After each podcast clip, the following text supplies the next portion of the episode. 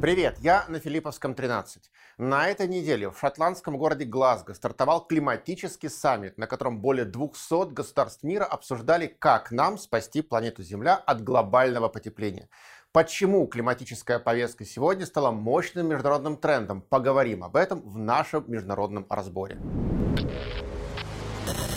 Вообще полное название того, что 1 ноября началось в Глазго, звучит так. 26-я конференция сторон рамочной конвенции ООН об изменении климата.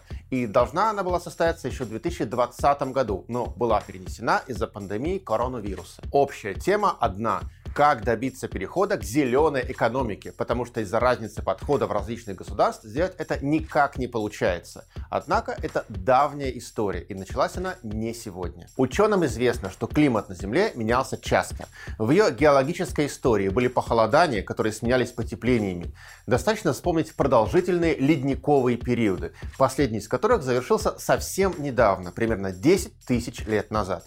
За последние 2000 лет известно несколько эпох эпох резких климатических колебаний. Например, с 3 века до нашей эры вплоть до 5 века нашей около 700 лет наблюдался римский климатический оптимум, так называемый теплый период, что в немалой степени способствовало взлету Римской империи. За ним последовал длившийся несколько столетий климатический пессиум или холодный период раннего средневековья, возможно, ставший одной из причин великого переселения народов. Как это ни странно, но похолодание сменилось потеплением, и в X-XIII веках наступил средневековый климатический оптимум, который, например, во многом способствовал колонизации славянами пространств восточноевропейской равнины и формированию древнерусского государства.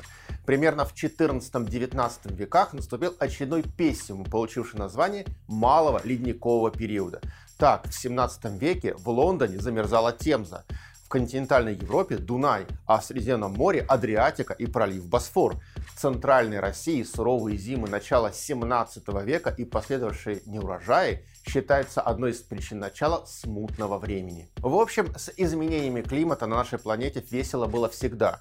Научный мир всерьез заинтересовался изменениями климата уже в 17-18 веках. Однако революционером в этой области стал французский ученый Жозеф Фурье, открывший в 1827 году парниковый эффект и предположивший, что именно человек несет ответственность за изменение климата.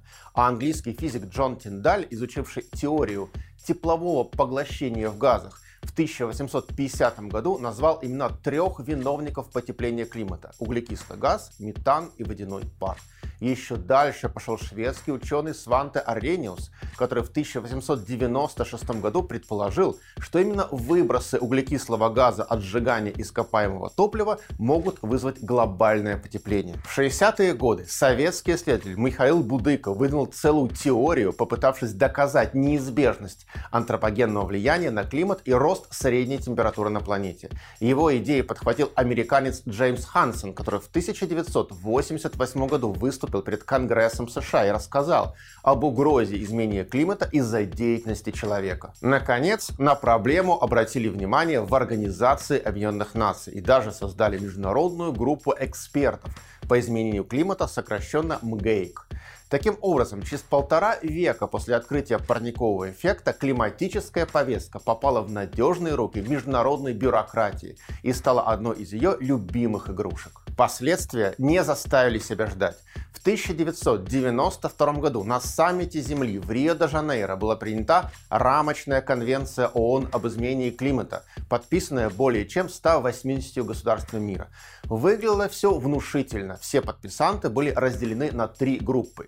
В первую вошли страны приложение 1, имеется в виду приложение к конвенции, конечно, которые взяли на себя повышенные обязательства по сокращению выбросов парниковых газов.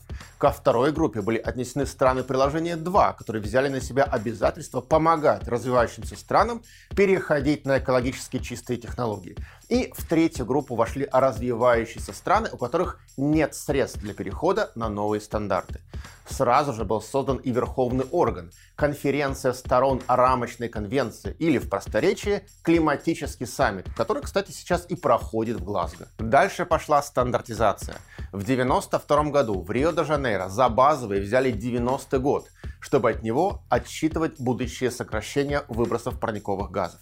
В 1997 году на третьем по счете климатическом саммите в Киото, Япония, был достигнут определенный прорыв принят Киотский протокол, который обязывал подписавшие его страны в период с 2008 по 2012 годы стабилизировать или сократить выбросы парниковых газов в привязке к уровню базового 1990 года. При этом Киотский протокол вводил рыночный механизм торговли квотами на выбросы. Если государство подтверждает их сокращение независимым аудитом, то можно продать неиспользованную квоту на выброс другой стране. Однако дьявол, как говорится, в деталях, а в данном случае в механизме реализации. Киотский протокол предусматривал, что с 2008 по 2012 годы общий объем выбросов в атмосферу парниковых газов должен сократиться на 5,2% по сравнению с уровнем 1990 года.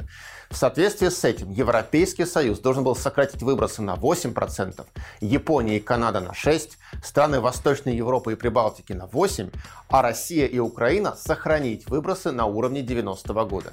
Развивающиеся страны, а также Китай и Индия обязательств на себя не брали.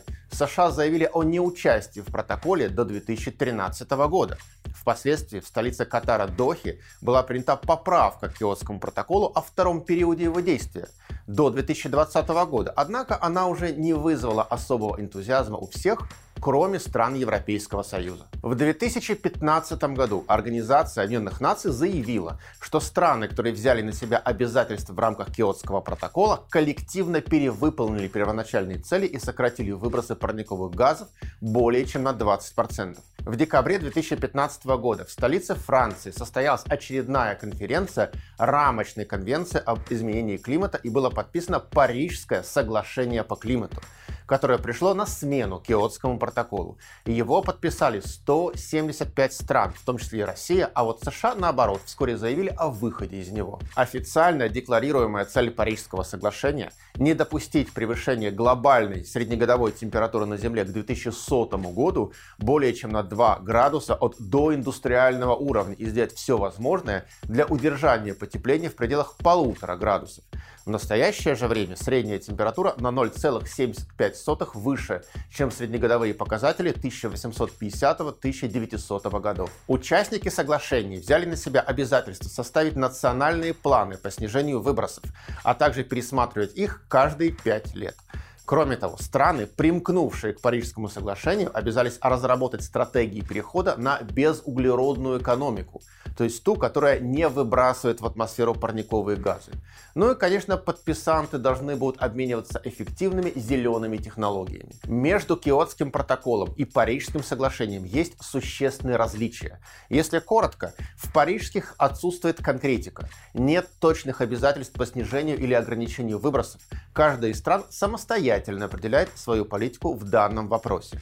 Кроме того, не прописан механизм контроля за соблюдением соглашения и меры принуждения к его исполнению. Документ лишь дает комиссии международных экспертов право проверять информацию, которую предоставляют страны об их достижениях по сокращению выбросов парниковых газов.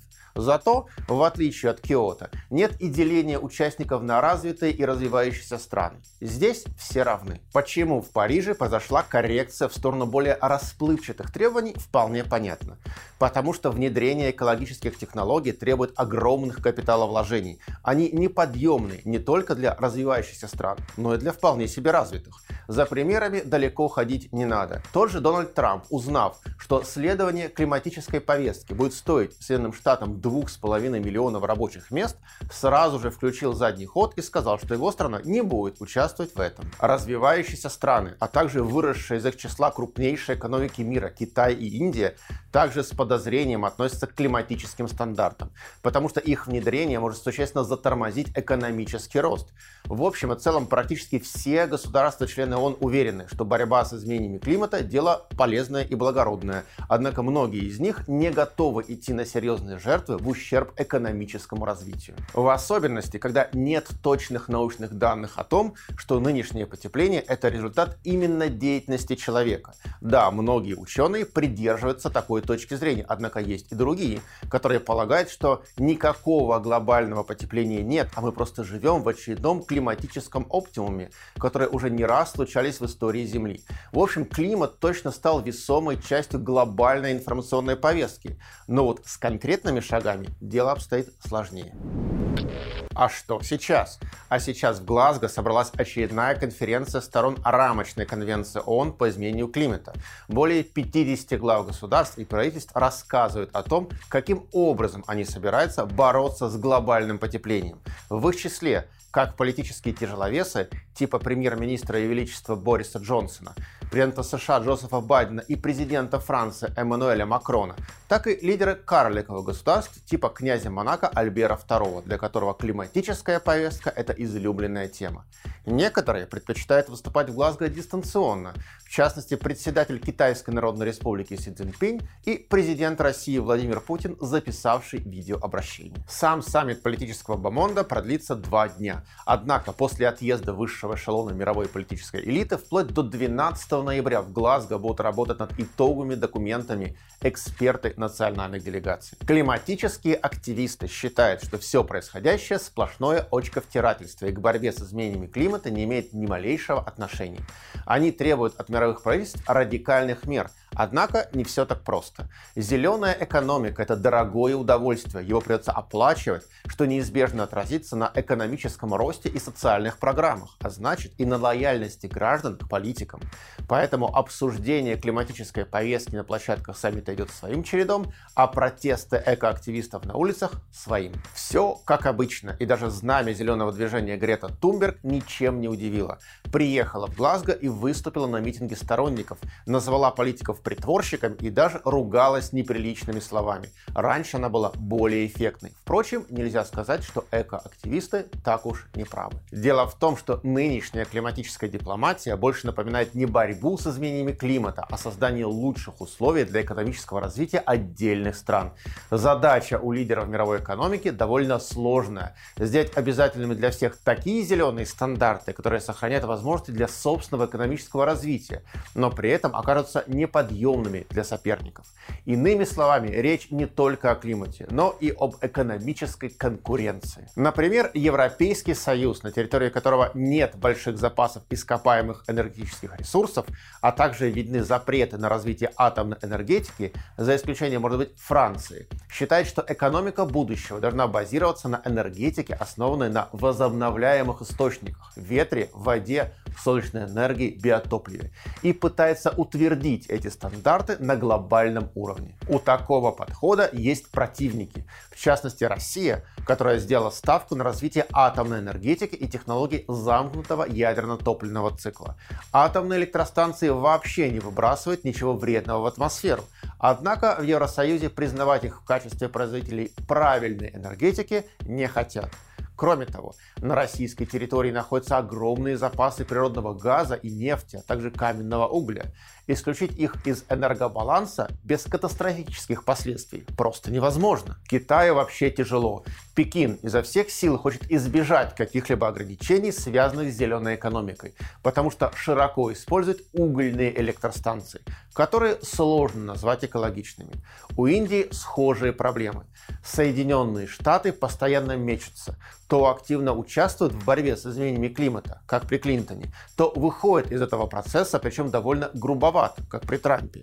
Они тоже не хотят отказываться от нефти и газа, и этот список стран можно продолжать долго. Европейские стандарты подходят далеко не всем, а в особенности развивающимся странам, многие из которых не без оснований считают все эти климатические маневры сильных мира сего желанием закрепить господствующее положение развитых стран в глобальной экономике и навязать им дополнительные расходы на внедрение зеленых технологий. Если бы такой замысел был реализован, дальнейшие шаги Шаги просчитать несложно.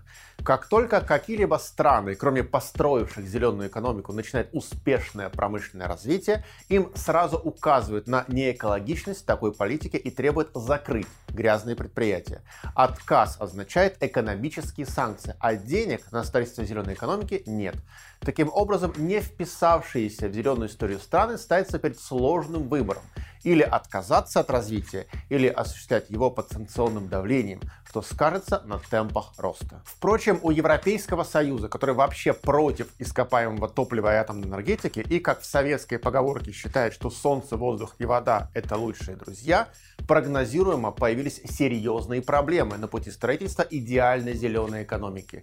Продолжающийся энергетический кризис, когда спотовые цены на природный газ достигли тысячи долларов за тысячу кубометров, не просто расшатал фундамент светлого экономического будущего, он на практике доказал ошибочность расчетов наиболее развитых государств создать основанную на возобновляемой энергетике модель мировой экономики, при которой развивающимся странам догнать их будет практически невозможно. Как говорится, история подкорректировала. Зеленая экономика по европейским стандартам столкнулась с такими проблемами, что ее не потянули сами же европейские страны. Что же касается самого климатического саммита в Глазго, то он посвящен реализации согласованных ранее идей, международным правилам учета и торговли углеродными единицами, и сбором необходимых средств на поддержку развивающихся стран. И тут борьба будет нешуточная, в особенности по первому пункту. Как говорится, о судьи кто? Как определить, кто сколько парниковых газов не выпустил в атмосферу, каким образом будет функционировать международный аудит. Пока окончательных ответов на эти вопросы нет. А как вы думаете, что кроется за международной климатической повесткой? Стремление одних ограничить развитие других или же искреннее желание спасти планету? Пишите свое мнение в комментариях. Традиционно мировая пресса широко освещает все, что связано с климатом и экологией. Газета New York Times пишет о создании нового фонда размером 10,5 миллиардов долларов для стимулирования проектов зеленой энергетики в развивающихся странах. Телеканал CNN говорит о прорыве в области отказа от ископаемого топлива. В том плане, что как минимум два десятка стран согласились прекратить финансирование связанных с его добычей проектов. Но это не касается самих США, потому что лобби техасских нефтяников нефтяников в Конгрессе очень сильно. Кстати, в Саудовской Аравии среди отказников тоже нет, потому что не добывать нефть королевство просто не может. Это все равно, что человек не будет добровольно пить воду. Американские телевизионщики также хвалят Байдена за инициативу создания Международного фонда по защите лесов, что неудивительно. CNN Э, всегда отличался продемократической ориентацией. А вот республиканский телеканал Fox News ни о чем подобном не рассказывает, а с издевкой намекает на то, что Байден на саммите по климату постоянно спит, хотя сам говорит о крайней важности этой темы. Климат климатом, а внутриполитическая борьба в США никуда не исчезает. Надо сказать, что Fox News вообще распоясался, сообщая, что Джефф Безос, основатель компании Amazon, прилетел на саммит по климату в Глазго на частном самолете, который выбрасывает в атмосферу парниковых газов в 30 раз больше, чем средний автомобиль. Вообще, в СМИ и соцсетях подкалывают представителей глобального истеблишмента на тему активного использования бизнес-джетов. Могли бы летать и регулярными авиарейсами, что в большей мере способствовало бы целям борьбы с изменениями климата. Потому что хорошо убеждать других сокращать потребление. Но начинать всегда нужно с себя. Самое убедительное – это личный пример. Ну и куда же без критики Китая и России со стороны американских медиа. Wall Street Journal – прямо обвиняет Пекин и Москву в том, что они срывают договоренности по климату. Их лидеры не сочли возможным лично приехать в Глазго. Об этом же пишет и немецкая Deutsche Welle, намекая, что отсутствие Си Цзиньпина и Владимира Путина говорит о том, что они не способны продемонстрировать лидерство в борьбе с изменениями климата, в отличие от США. Но этот укол парировать легко. На самом деле Си Цзиньпин и Путин не хотели загрязнять атмосферу Земли выбросами от своих лайнеров, в отличие от так радеющих об экологии западных политиков и бизнесменов. И тем самым показали ответственный подход к сохранению нашей планеты. Журнал «Шпигель» намекает на то, что успех саммита в Глазго и вообще борьбы с изменениями климата во многом зависит от того, сумеют ли договориться два мировых лидера – Соединенные Штаты и Китай. И вообще критикует страны Восточной Азии в лице КНР, Южной Кореи и Японии, которые в последние несколько лет вложили больше всех денег в проекты, наносящие ущерб климату. Британская The Guardian пишет, что более 40 стран согласились отказаться от угольной энергетики, однако среди них нет Китая, Индии, США и Австралии, которые активно используют уголь для генерации электроэнергии. Поэтому ценность такого соглашения не так уж велика. Так что, возможно, Грета Тумберг, которую не пустили на саммит и вынудили выступать на митинге активистов, не так уж не права, когда сказала, что в залах заседаний лидеров, способных спасти климат планеты, нет, а эти лидеры стоят вместе с ней на улице. А что Россия? А у России в случае с климатом есть своя повестка. Москва подписала Киотский протокол и ратифицировала его в 2004 году. Кстати, одним из основных лоббистов этого был Анатолий Чубайс. И очень надеялась на то, что ей удастся заработать на торговле квотами. Дело в том, что в 90-е годы в России произошла деиндустриализация, и выбросы парниковых газов были далеки от базового уровня 1990 года. И это давало шанс. Однако не случилось. Механизм торговли квотами на выбросы так и не заработал. Поэтому от второго периода действия Киотского протокола Россия отказалась. Зато она подписала в 2015 году Парижское соглашение по климату, в рамках которого обязалась иметь к 2030 году не более 70% выбросов парниковых газов от объема 1990 года. Хотя при его обсуждении проявилась серьезная оппозиция из числа представителей крупного российского бизнеса. К переговорам в Глазго Россия подготовилась серьезно. Во-первых, она пообещала к 2060 году добиться углеродной нейтральности, то есть сокращения выбросов углекислого газа и его аналогов до нуля или их компенсации за счет углеродно-отрицательных проектов. А во-вторых, Москва разыграла свой главный козырь – лесные массивы. С российской точки зрения, сохранение лесов и других природных экосистем является важнейшей составляющей решения проблемы сокращения эмиссии парниковых газов. То есть Россия посылает месседж – мы не только сокращаем выбросы парниковых газов, мы также улавливаем их в атмосфере за счет наших лесов. Аргумент приличный, поскольку на территории Российской Федерации находится пятая часть мирового леса. В связи с этим в Глазго Москва активно лоббирует проект совместной декларации участников по лесам и землепользованию, которая должна создать международно-юридический фундамент под ее позиции по борьбе с изменениями климата. Но, как говорится, не лесом единым – Другими важнейшими для России темами на переговорах является возможность взаимного признания углеродных единиц, выпущенных в разных странах, что позволит наконец-то наладить торговлю квотами на выбросы, а также перевод атомной энергетики в разряд низкоуглеродный. Прогресс по первому вопросу вызывает сомнения, поскольку здесь главным будет создание критериев объективной оценки, а на международном уровне с этим традиционно сложно. А вот атомная тема может сработать, поскольку здесь Россия может рассчитывать на поддержку европейского атомного лобби в лице Франции, Чехии, Финляндии и Польши, которые обратились в Еврокомиссию с просьбой о включении атомной энергии в зеленую таксономию ЕС. А что дальше? А дальше все пойдет своим чередом. Саммит в Глазго завершится с неопределенным исходом. Никто не хочет четко гарантировать соблюдение достигнутых в предыдущие годы договоренностей. Но все готовы декларативно взять на себя повышенные обязательства к 2030-2060 годам. И это немного смешно. Современный мир настолько нестабилен, что горизонт планирования у него исчисляется в лучшем случае годами, если не месяцами. Поэтому планировать что-то на несколько десятилетий вперед означает просто откладывать проблему в долгий ящик, причем сознательно. Тем более, что борьба с изменениями климата носит ярко выраженный политический и экономический характер. Развивающиеся страны, а также Китай и Индия не без оснований подозревают США и Евросоюз в сговоре и желании создать им такие условия для промышленного развития, которые сведут его к нулю. Таким образом, в мировой экономике бедные останутся бедными, а богатые богатыми. Зато уровень парниковых газов в атмосфере возможно снизится. Но это не точно. Поскольку причины изменения климата планеты Земля до конца не изучены и трудно поддаются прогнозам.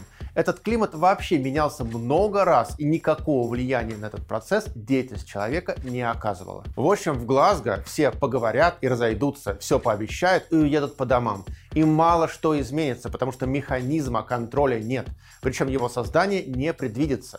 Поэтому смотрим новую серию из цикла «Как спасти мир от неизбежной гибели». А что в итоге? А в итоге понаблюдаем за экономическим противоборством ведущих международных игроков, в котором климатическая повестка будет играть не последнюю роль. Придумать условия, благоприятные для собственного развития, но неприемлемые для других, и обязать соответствовать им своих конкурентов. Амбициозная, но сложная задача. Посмотрим, как получится. А мы на Филипповском 13 обязательно вам расскажем об этом. Спасибо за то, что посмотрели наш выпуск. Делитесь этим видео с друзьями, ставьте лайки, пишите комментарии. Увидимся через неделю.